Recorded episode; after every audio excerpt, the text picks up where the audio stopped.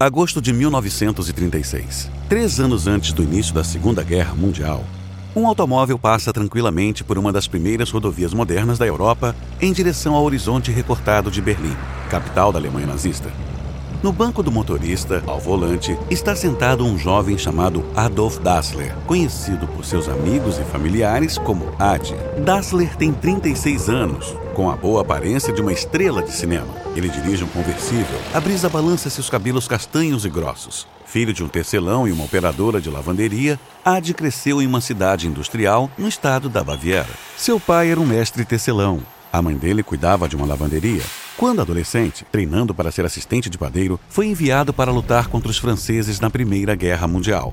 Ele foi despachado para o fronte, onde testemunhou muitas maneiras terríveis de morrer e sobreviver. Ele ainda carrega o trauma de tudo o que viu. Mas quando volta da guerra, Ad quer desesperadamente deixar tudo para trás. Encontrar algo para despejar sua energia e ocupar a mente. Ad é extremamente ambicioso.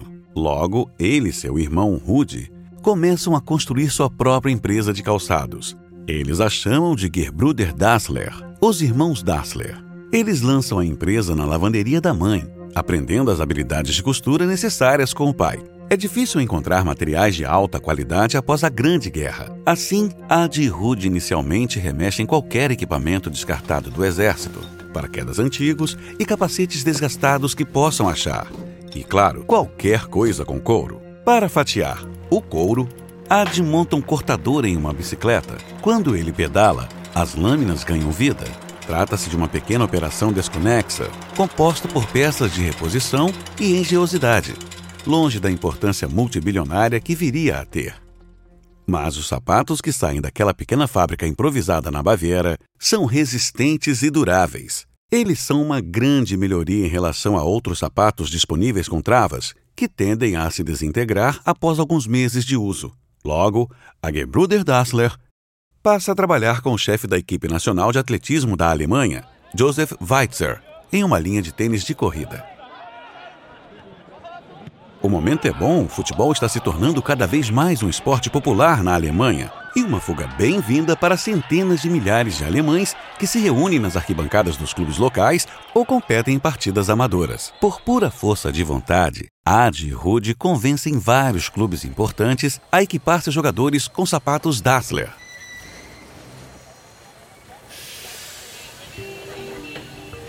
Mas Ad Dassler já tem um palco ainda maior em mente. É 1 de agosto de 1936 e ele está dirigindo seu carro pelas ruas de Berlim com os paralamas enfeitados de bandeiras com suásticas. É véspera dos Jogos Olímpicos de Verão e ele não pode deixar de dar um grande sorriso. Seu destino, o objetivo para o qual ele e seu irmão Rude trabalharam por 15 anos, finalmente parece ao alcance.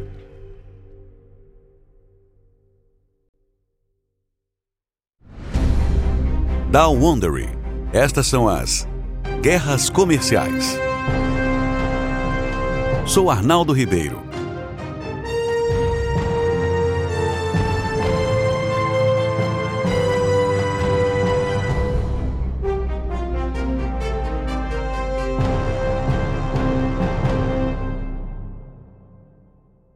Neste episódio, continuamos a história da Nike versus Adidas, voltando a analisar as raízes do próximo confronto entre os dois maiores fabricantes de tênis do planeta. Um lembrete amigável: esta série deve ser ouvida em ordem.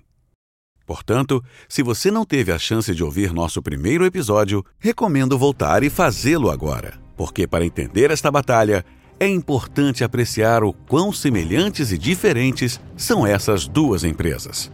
Embora sejam hoje duas das marcas mais faladas do mundo, a Nike e a Adidas nasceram há décadas e a milhares de quilômetros de distância uma da outra. Na Alemanha e no Oregon. Mais tarde, visitaremos um jovem astro da pista chamado Phil Knight e seu técnico Bill Bowerman, que juntos fundaram a Nike. Mas, por enquanto, é 1936. Estamos em Berlim e os preparativos estão em andamento para os Jogos Olímpicos de Verão. Ainda estamos a alguns anos da Segunda Guerra Mundial. Mas com Adolf Hitler como chanceler alemão, os Jogos de Berlim têm atraído críticas internacionais. Vários países, incluindo a Bélgica, dizem que vão boicotar os Jogos de Verão, citando o odioso antissemitismo de Hitler e sua aparente intenção de usar os Jogos para mostrar a superioridade de seus atletas arianos, na opinião dele. Ainda assim, os Jogos continuarão diante dos espectadores que viajaram para Berlim de todo o mundo. E Adi está determinado a fazer com que eles vejam mais do que apenas os atletas, que eles vejam os melhores calçados esportivos que você pode conseguir, fabricados na Alemanha, é claro. Segurando uma mochila de lona cheia de sapatos, Adi segue para a Vila Olímpica, em direção a uma modesta estrutura de paredes bege. Adi sabe que esse edifício é o local onde os atletas de pista americanos dormirão durante os Jogos. Ele pergunta até encontrar alguém que pode apresentá-la a um sujeito chamado Jess Owens, um jovem afro-americano considerado por muitos o melhor velocista do mundo. Em vez disso, ele encontra seu velho amigo Joseph Weitzer, que treina a equipe de atletismo alemã.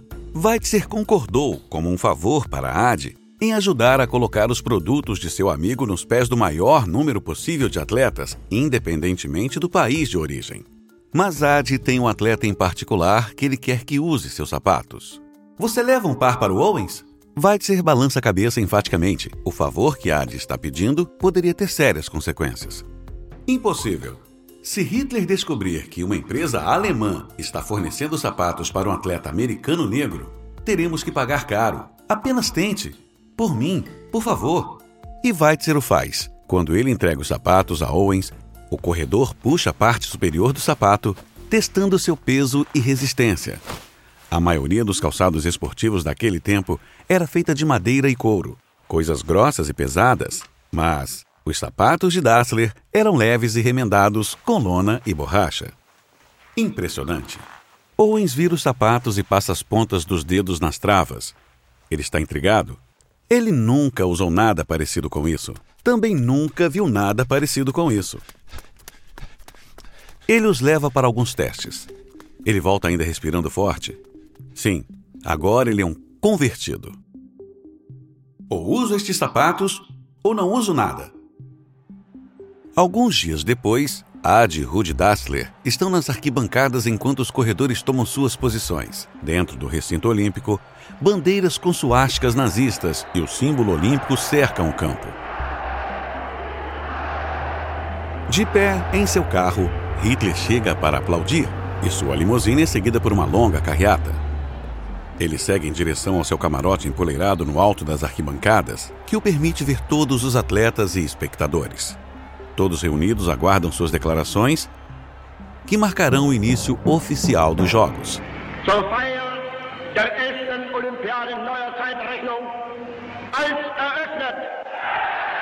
À medida que os corredores se dirigem para a pista, um silêncio cai sobre a multidão. Há tanto em jogo no resultado, não apenas medalhas, é claro, mas orgulho nacional.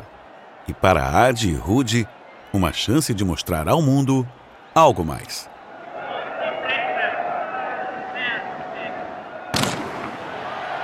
Conforme Owens ganha uma medalha de ouro, e depois outra, depois uma terceira e uma quarta, a multidão irrompe e aplaude. Um homem dos Estados Unidos, um negro dos Estados Unidos, está dando uma surra nos arianos alemães no quintal de Hitler. É uma conquista para gerações. E Owens faz tudo isso em um par de sapatos de pista feitos pelos irmãos Dassler. Algumas semanas depois, a de Dassler recebe uma nota de agradecimento manuscrita de Owens, agora o atleta mais famoso do mundo. Após as Olimpíadas de 1936, a empresa Dassler, que logo será conhecida como Adidas, cresce rapidamente. A economia alemã está florescendo e, em 1939, às vésperas da Segunda Guerra Mundial, a empresa constrói outra grande fábrica na Baviera, pelos sapatos dos irmãos Dassler. Esse deve ser o momento em que esses irmãos saboreiam seu sucesso recém-descoberto. E, no entanto, como todos os irmãos, Rude e Ad brigam, com frequência. Ad é mais cerebral, mais interessada em mexer com novos designs. Rude é audacioso e extrovertido, e ele se ressente da esposa muito jovem de Ad, Cat, por ousar dar palpites sobre o futuro da empresa. Em uma carta a um amigo, Rude lembra que, antes de Cat, ele e seu irmão eram muito próximos. Meu relacionamento com meu irmão entre 1924 e 1933 era ideal. Então, sua esposa, que tem 16 anos de idade e absolutamente nenhuma experiência, acha que pode ter opinião sobre assuntos de negócios. A luta pelo poder entre Adi e Rude e a esposa de Adi estava aumentando na mesma época em que a própria Alemanha estava em guerra. Em 1942, as coisas vieram à tona para todos eles.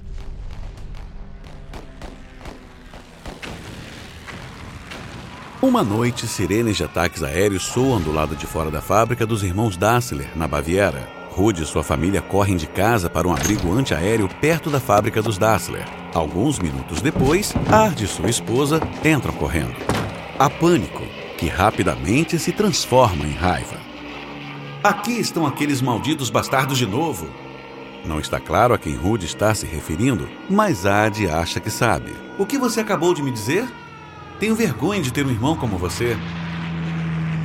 Com os aviões ainda zumbindo no alto, os dois irmãos começam a gritar um com o outro. Rude diria mais tarde que ele estava se referindo aos aviões aliados, mas Ard sabe o que ouviu. E o que sabe deixa uma cicatriz. Enquanto a guerra se arrasta, o governo de Hitler luta para atender às necessidades da máquina de guerra assumindo o controle de muitas fábricas comerciais para o uso na fabricação de armas.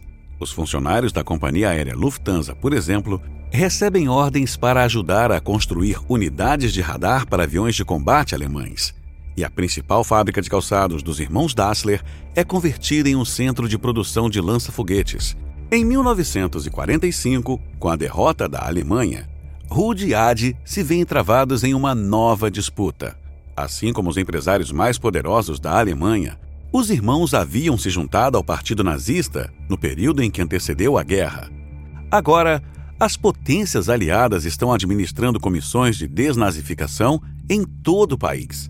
E os Dasslers são acusados de lucrar com a guerra. Rude é suspeito de algo ainda mais sério: trabalhar em nome de um braço de inteligência do Partido Nazista. Os dois irmãos acabam tendo permissão para retornar à empresa que construíram mas Rude está convencido que Adi o vendeu para as autoridades aliadas. Uma acusação que Cat nega. Posso lhe dizer que isso não é verdade. Longe de entregá-lo, meu marido fez tudo o que pôde para absolver seu irmão Rude. E mesmo enquanto a Alemanha se reconstrói lentamente e os consumidores voltam a gastar, os dois irmãos se separam cada vez mais. Eles nunca se reconciliarão. Em 1947, das cinzas da velha Gebru Dassler, Rude inicia sua própria empresa, que acabará se tornando a terceira maior empresa de tênis do mundo, uma empresa chamada Puma. E a de Dassler também cria uma empresa, criando uma marca que combina seu nome e sobrenome, Ad Das, ou como seria mais conhecida fora da Alemanha, Adidas. Os ex-funcionários da Gebrude Dassler podem escolher para qual irmão eles gostariam de trabalhar. O lado de vendas da antiga operação segue Rude. Os designers e artesãos vão com Ad. Rude sempre fora o mais preocupado com os negócios. Mas logo após a incorporação da Adidas, Ad tem uma ideia que ajudará a definir sua empresa por décadas. Por que não? Ele se pergunta Decorar cada par de sapatos Adidas com três listras brancas. Como logotipo, as faixas são simples, eficazes e memoráveis. Transformam todos os produtos da Adidas em seu próprio cartaz. À medida que a Puma e a Adidas crescem, ocorre uma grande divergência na cidade natal dos irmãos Dassler, onde o negócio de tênis agora domina a economia. Essa divergência divide bairros e distritos e até famílias estendidas ao escolher em qual empresa iria trabalhar. Você também escolhia quais lojas frequentar e para quais escolas seus filhos iriam. Embora muito mais tarde haja rumores de uma reconciliação tardia na vida entre Rude e Ade, pelo menos publicamente, uma parede de silêncio divide os irmãos. Eles agora são rivais declarados e ressentidos, assim como suas esposas e filhos. Mesmo na morte, a rivalidade persistirá Embora os irmãos estejam enterrados hoje no mesmo cemitério, os lotes estão em extremos separados do local. Gradualmente, a Adidas começa a se afastar da Puma.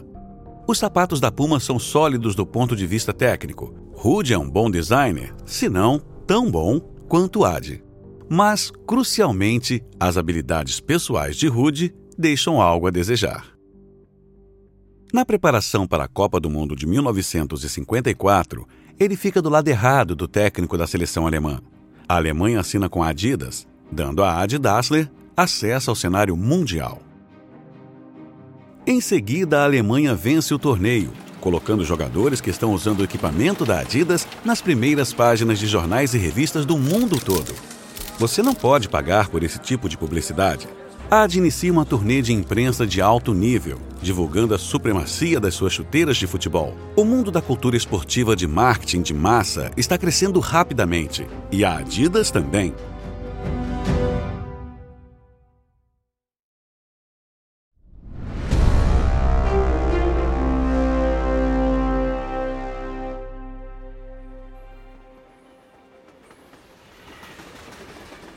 Avanço rápido para novembro de 1962 e milhares de quilômetros de distância. Um trem percorre o interior do Japão a caminho da cidade de Kobe.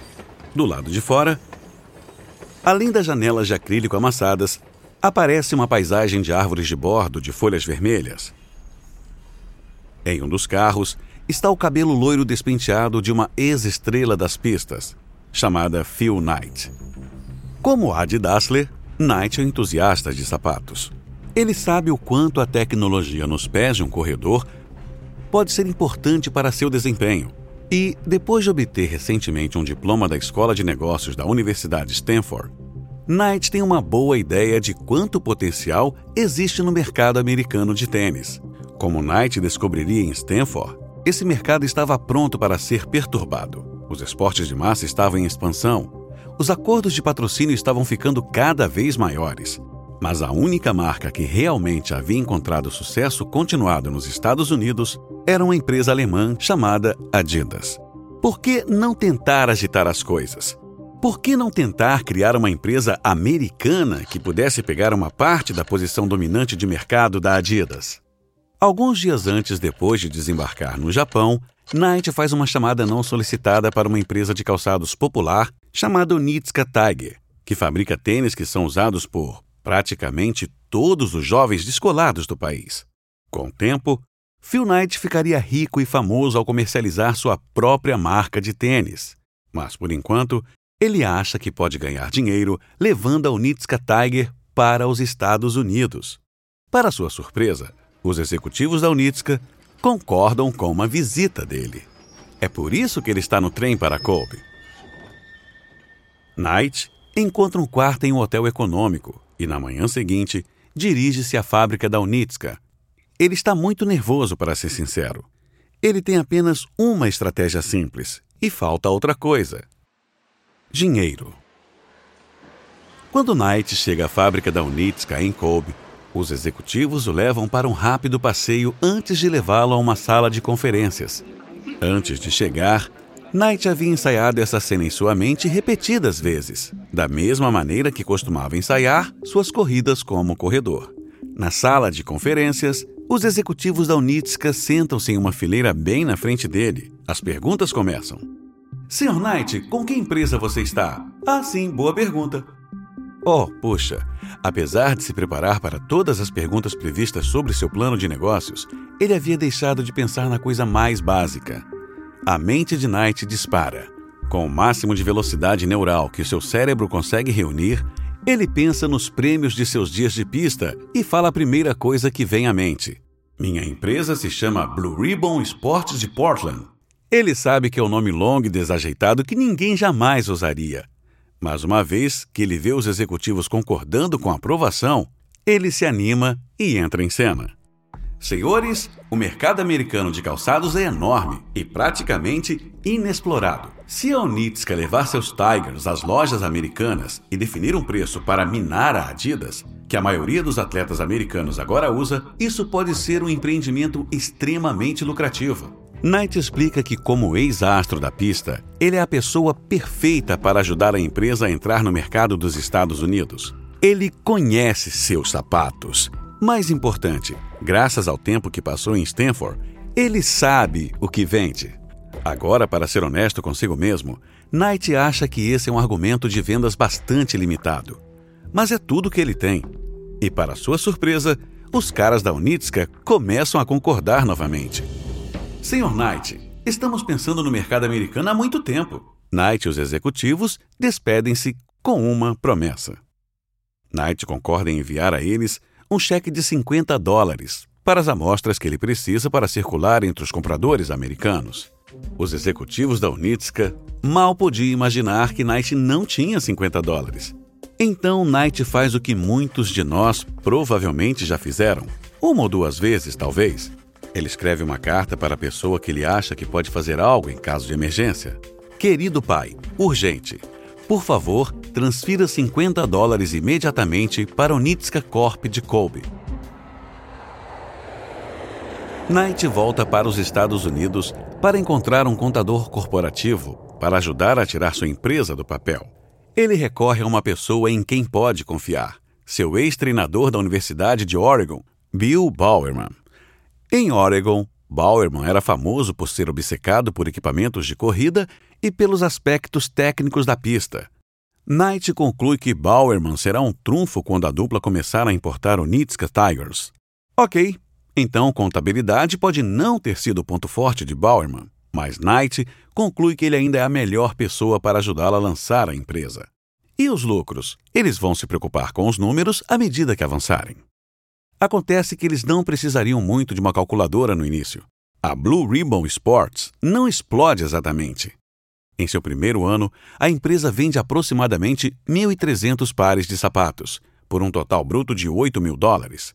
Mas no ano seguinte, ele tem um lucro bruto de 20 mil dólares, o suficiente para contratar um funcionário em tempo integral para ajudar na distribuição. Enquanto isso, Bauerman começa a fazer o que faz de melhor: experimentar. Experimentar novos designs. Experimentar novos estilos. Bauerman passa muito tempo mexendo na cozinha com o ferro de Wolf de sua esposa, analisando esse padrão. E se fosse possível usá-lo como molde para a borracha, e talvez colocá-lo na parte inferior de um tênis de corrida? O ferro de Wolf não sobreviveu a esse momento eureka, mas as solas acabam vivendo para sempre. Em 1971, agora armado com um monte de projetos, Bauerman e Knight cortam laços com a Unitska para fundar sua própria empresa. Para o logotipo, eles escolhem um tipo de símbolo de verificação estilizado, desenhado por um jovem estudante da Universidade Estadual de Portland, onde Knight lecionava em regime de meio período. Agora eles têm um tipo de logotipo que viria a ser conhecido como swoosh, um tipo desunido, para o nome, eles pegam emprestado um da deusa grega da velocidade, Nike. Quanto ao seu objetivo, existe apenas uma empresa de calçados que começou na Baviera décadas atrás, aquela que, no momento, domina o mercado dos Estados Unidos. Obrigado por ouvir este episódio de Guerras Comerciais. Da próxima vez, em Nike versus Adidas, são as listras versus os unidos, enquanto Nike tenta roubar um dos atletas mais conhecidos da Adidas. Encontre-nos no Spotify, Apple Podcasts e em todos os principais aplicativos de áudio, bem como em wondery.com. Você encontrará um link nas notas do episódio Basta tocar ou deslizar sobre a capa. Você também verá algumas ofertas de nossos patrocinadores e esperamos que você apoie nosso programa apoiando-os. Quando você apoia os nossos patrocinadores, ajuda-nos a oferecer nossos programas gratuitamente. Se você gosta do que está ouvindo, adoraríamos que nos desse uma classificação de 5 estrelas e também contasse a seus amigos como assinar. Esta série de guerras comerciais foi originalmente apresentada por David Brown o apresentador desta versão é Arnaldo Ribeiro. Matthew Shear escreveu esta história. Karen Lowe é nossa produtora e redatora sênior. Design de som original por Bay Area Sound. Nosso produtor executivo é Marshall Louis. Criado por Hernan Lopes para Wondery.